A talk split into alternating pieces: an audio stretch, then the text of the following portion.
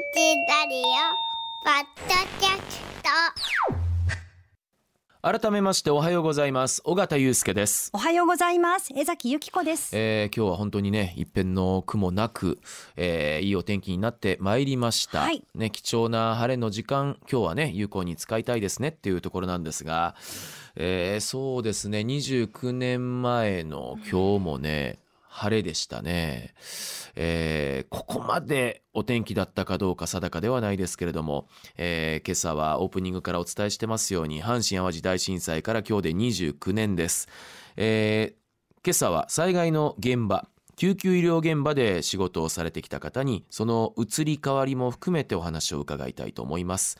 元兵庫医科大学地域救急医療学教授で日本 D モート理事長吉永和正さんスタジオにお越しいただきました。おはようございます。おはようございます。おはようございどうます。ぞよろしくお願いいたします。よろしくお願いします。よろしくお願いします。えー吉永さんはですね神戸大学医学部を卒業されましたがすぐに救急部のある兵庫医科大学へ移られましてで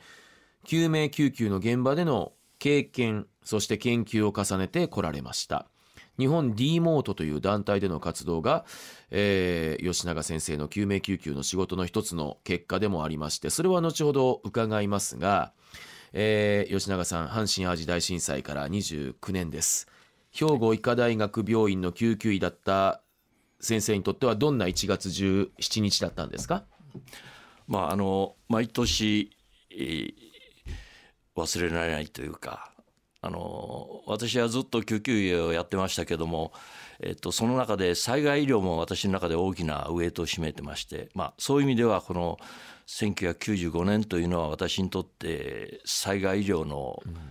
始まりの年と言ってもいいと思うんですね。そうですか、それまでも携わられていらっしゃったんですけれどもスタートの年になるわけですか。そうですね。あの非常に大きな出来事ですし、ここから本当にあの災害医療そのものが大きく変わったと言ってもいいんですね。この年は実は皆さん覚えておられますかね。もう一つ大きな大災害があった年なんですけども。えーっとその前ですか後です。後ですか？その後は地下鉄サリン事件そうですねでしたね、はい。まなしできましたもんね。そうですね。まさにこの年はあの我々災害医療をやる者にとっては本当にスタートの年と言ってもいいようなはい。始まりです、まあ、この2つを原点として今の災害医療のシステムができたと言ってもいいと思います。ちなみにあの1月この17日29年前は、まあ、スタートの年でもあるんですがあの先生の動きとしてはどんな形だったんですか？私はあの8歳の時にはあの家で寝てました。はい。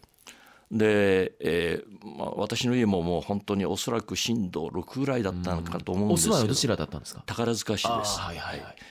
あの隣の家はもう傾いてました、はい。そのくらいの震度でしたんで、まあ、私自身も本当にあの正直もう死を覚悟したというような驚きでした。はい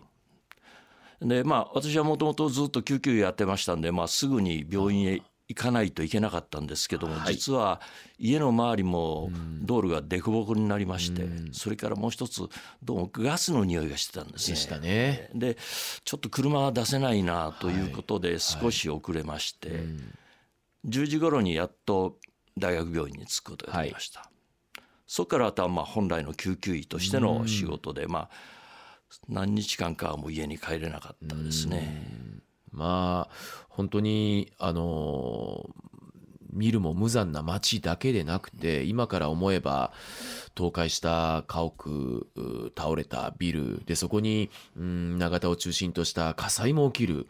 ね地震ってこんなものだったんだっていうちょっと私もあの概念を、えー飛び越したようなまあ地震のあの恐ろしさをまざまざ見せつけられたわけですけれどもそこからはでも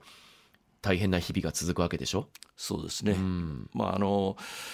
えーっと数日は本当にあの、はい。患者さんの対応でもうあの家に帰る余裕はなかったという状況ですね。え。で、えーまあ、あの数日でやっと落ち着いて、えー家に帰って、えーまだあの風呂には入れなかったんですけど家の近くのあるところであのお風呂があるというのを聞いてうん。入れてもらったのが非常にあ嬉しかったですね。りそうですか。さあ、えーこの時の、まあ、災害医療に当たられたわけですけれどもうんまあ本当にもしかしたらスタートうん地点とおっしゃるわけですから課題がたくさんあったとは思いますけれどもその中でのこう目についた課題っていうのはどういうところだったんですか？あのこの年からいろんなその災害医療システムが改善されつつ始まったんですけども、まあ、我々にとっていくつか大きなこと。現在に実際にあの目にすることができるのは一つはあの DMAT の制度ですね、はい。もうこれはあの今皆さんあの災害が起こればすぐ DMAT が来るというのはうん。当たり前になってますけども、うん。こういう制度がここから始まった、はい。DMAT いわゆる救急医療チームですよね。えはい。救急医療チームもう今もすでに能登の方で活躍されてますもんね。はいはい。それからもう一つ大きく変わったのがおそらくトリアージということだと思いますね。トリアージという言葉が世に出ていったのが、まあ、昔からそういう呼び方はあったと思うんですけどもこれもこの辺りからですか？そうですね。あのまあ、あの救急医療をやってる者の間ではトリアージということはまあよく知られてたんですけどもおそらくまだ当時一般の方は聞いたことのない言葉だったと思いますね。でもまああのこれを機にやはりトリアージが非常に重要であるということがもう広く認識されるようになった。それで、えっと、これは厚労省が温度をとってトトリアージというシステムを全国整備しようと。はい。で例えば当時はですねトリアージタグというのあのカードをつけるんですけども、はい。トリアージした時には。このカードは当時組織ごとにバラバラだったんです。大大きさも形も。いろんなものがあったんですけどこれはもう災害現場で非常に不都合なんで、えー厚労省が温度をとって全国企画を作りました。統一されたと、はい、もう全国一つのカードでやろうという。これは非常に大きなことでそれを機に、まあ、あのトリアージをしないといけないということがいろんな組織で、えーに伝わってきました。あの吉永先生今一度このトリアージもしかしたらあまり聞きなじみがないという方もリスナーさんにいらっしゃるかもしれませんのでちょっとあの丁寧に説明いただけますか？わかりました、はい。えっと、トリアージということはですねあの災害の時にはたくさんの人が、えーいっぺんに病院にやってきますその時にえーその人たちをついた順番に治療治療したんではもうとあの本当に助けるべき人が手遅れになる可能性もありますね。ですから、えっと、そういった患者さんたちをえー緊急度に応じてはい。優先順位をつけていく、この人は本当にもうすぐに手術しないといけない人なこの人はちょっと待ってもらっても大丈夫なんだと。というようなことで緊急度で順番をつけていくというのがトリアージということです、ね、わかりやすく言うと早くに病院に疲れたんだけれども軽症の人。で遅れて来られたんだけれども重症の人、となると優先順位はおのずとっていうことになりますよね。そうですえあの軽症の方がたくさんおられても、重症の方をもうすぐに治療してということになります、ね。それは病院で判断されるんですか？それとも災害現場があればそこに駆けつけた人が判断されるんですか？あの災害現場でもやりますし、はい。それから実はトリアージというのは何段階にもやっていく何回もやっていくんです。なるほど。はい。あの災害現場でやってあ搬送の時に病院に着いた時にやって。そうかその一度つけられたタグがだからその都度その都度変わる可能性性があります。があるんですね。はい。ああなるそれはそうですよね。あ。の状態が変わっていく可能性があるので何度もチェックするというのが原則なんですね。でまさにそのトリアージが、まあ、一般的にもあの広まって広く使われた災害現場にその後もあの先生は立ち会うことになられたと思うんですけれどもそれが2005年の福知山線の脱線事故と伺ってるんですがそうですね。はい。どういった状況だったんですか？あのまさに10年の間にそのトリアージ制度がうまくあの整備されてきて JR 福知山線の時にはですね現場でおそらく300枚ぐらいのトリアージカードが使われたと推定されてます、ですからまあこれは本当にあの大々的にトリアージが行われた、そしてこの時のトリアージの特徴のもう一つはですね、えっと、黒のトリアージも実施された。黒。というのはですね、えっとあのトリアージタグには色がついてまして、はい。えっと、赤黄緑そして黒という色がついてます。はい。で赤は一番急ぐ人。もうすぐに1って書いてますね。そうですね、数字の1優先度。赤。はい。これはもうすぐに手術しないといけないような人。黄色はもう急ぐ。まあ少なくとも入院は必要かな。緑はもうちょっと待ってください。あるいは治療したらもうすぐ帰れますよというような人ここまでは赤黄緑ちょっとこう信号のイメージと重なるところもありますけれどもそうそこに黒がゼロって書いてます、はいはい、で黒というのは残念ながら亡くなったもしくは救命困難な方なんです。つまり？あのもうあの病院へ搬送しても残念ながらこの状況ではもうむずあの救命は難しいだろうというような方が黒とされます。あの黒だから亡くなったわけではないんです。黒の中には残念ながらもう手を手を尽くしても難しいという人も含まれる。それが黒なんですね。これはなかなか難しいそうなんです。ここが黒という問題の一番難しいところなんですね。ですよねあのーこの黒という判断をすること自身も非常に我々にとっても非常にストレスのかかる作業なんですね。あの黒とするか赤とするかというのはもう本当にあの大きな分かれ目になる運命の境界線と言いますかね、しかし逆に言えばそれをきちんとやらないと、はい。あのーはいはいはい。本当に助けないといけない赤の人の搬送が例えば遅れてしまうとかあるいは病院に運んだ時にその黒の人と赤の人が混じってると病院側が混乱するとか、まあ、いろんな問題が起こっています。ですから黒というのはもう黒としてきちんと判断することがある意味ではその全体のはい。効率を良くするということも言えると思うんですね。これが医療に携わる方たちの本当に難しさでありでもそれがはい必要なそうなんです現場です。もんね。ええやらないといけないことなんです。これ家族にとってもすごく本当に自分の家族が黒そうなんです。のってなるとちょっと想像するだけでね胸が詰まる思いがしますけれども、でさらにそこで、えー先生はトリアージの課題にもあの直面されたしていくということなんですけれども、はい。どういったことになるんでしょうか？まさに今おっしゃったその黒のは家族がどう思うかというところなんですね。えあの我々救急医療をやる者にとっては黒という判断することはもうこれはある状況ではもうこれはやむを得ないと考えてるんですけどもご家族にしたらなかなか納得できないですよね。もうそれもあの分かります。でもまああのやはり災害の現場ではもうこれはきちんとそこで割り切らないといけない。はいでまあ実際に私たちはそうしてきたんですけども、実は JR 福知山線列車事故の時のこの黒トリアージを受けたご家族の中には長くいろんな気持ちを持ち続けておられる方がおられました。はい。例えば本当は赤だったのではないかとかあるいは、まあ、もうこの状況だったら黒だったのかもしれない。でも誰かちゃんと見てくれたんだろうかとか、まあ、やはりあの亡くなった方のご家族っていうのは最後どうだったんだろうかとかそういったことはもうずっと思い続けておられるわけですね。だからまあそういった方たちがあのあとそういう黒のトリアージを受けた方のご家族の方たちが長いくいろんな思いを持っているということが実は私たち救急医は気づいてなかったんです。私たち救急医はうまくトリアージがあの JR 福知山線列車事故の時にはうまくトリアージができた。よかったと判断してたんですけども実は黒のおご家族にはこういう問題がまだ残っているということをお聞きましてやはりあ我々医療に立ちあの携わる者としてはやはりここのところも目を向けないといけない。あということでじゃあどうしたらいいんだろうというところから、まあ、あの仲間が集まって、はいはい。えー先ほどご紹介いたしたリモートという組織につながってくるわけなんですこういう組織を作って、まあ、やりましょうということになったわけです。医療として最善を尽くすところとそことはまたうまくシンクロしない人の心の難しさあると思うんですけれどもこの日本 D モート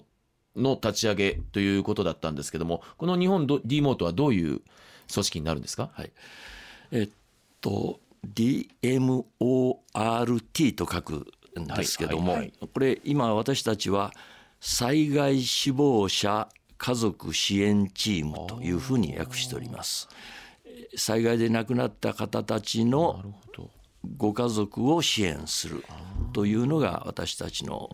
リモートが目指す仕事です。あくまで残されたご家族のっていうことですよね。はい、まあ、あの災害だったら本来救命を目指してるんですけども、うん残念ながら救命できなかった方そのご家族の支援をしようというのが日本リモートの役割と考えてます。つまり災害のその現場の事後になるわけですか？そうですね。はい。まああの事後といっても災害が起こった直後ですね。直後ええはいはいはいあのできるだけ早い時期に私たちのチームは現地に行あってーその現地でご家族の支援をしようということを考えて、まあ、活動してきました。うんそれで幾ばくかあのーそれまでと変わってきた実感は終わりですか？まああの 今までは全くそういうその亡くなった後にケアを受けるう機会のなかったご家族に、まあ、こういう機会ができたことで、えーそういう一部のご家族には何かこう、少しはいい面があったんではないかと考えています。実は本当にそのご家族にどうであったかというのを知るのはとても難しいことでそうですね。私たちもどうでしたかって後で聞きわけにいかないんですでね。あの本当に私たちの活動がどれだけご家族に役に立ってるかと言われると確認のしようはないんですけどもただまああの現場で見る限りはそれなりの受け入れをしてくださってますんで、まあ私たちの活動もご家族にはそれなりの役割を果たしてるんではないかとは思ってます。であのーそんな時にい阪神・淡路大震災の時に亡くなった方のご遺族にも再会されたんですって、はい、えちょっとその時の話を聞かせていただければ、はい。あの 阪神・淡路の時は私まだ兵庫医科大学で仕事をしておりましたが、えーそこにあの一人の女性が運ばれてきましたでもうこれはまさにその黒トリアージ黒でとトリアージされる女性で、まあ、残念ながらもうすでに、えー亡くなっているという方でした。ですからまあこれはあのえーそういう状況であの死体検案書を私が発行したという方だったんですね。で実はこの方あのの妹さんがあのある程度メディアで知られた方でしてこの方がそのテレビの中で話してるのを偶然私聞きました。何を言われたかっていうとその私が作った検案書を見てあの私が作った検案書っていうのは実はその即死とは書いてなくて少し亡くなるまで時間があったような書き方をしてました。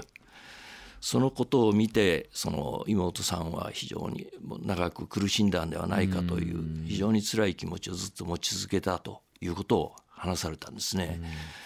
で私はそれを聞いた時にあそうだったのかと思って非常にその何とかしたいなという気持ちになりました。あのこれは本来きちんと説明すれば分かっていただけることなんですけども当時全くそういう機会がなかった、もうあのもちろんこの時その妹さんとは私全く接触しておりません、ですからあの具体的な説明をする機会も全くなかったんですね。でもその機会がないままにこうなってしまったらこの方はずっとその思いを持ち続けておられるということが分かりまして、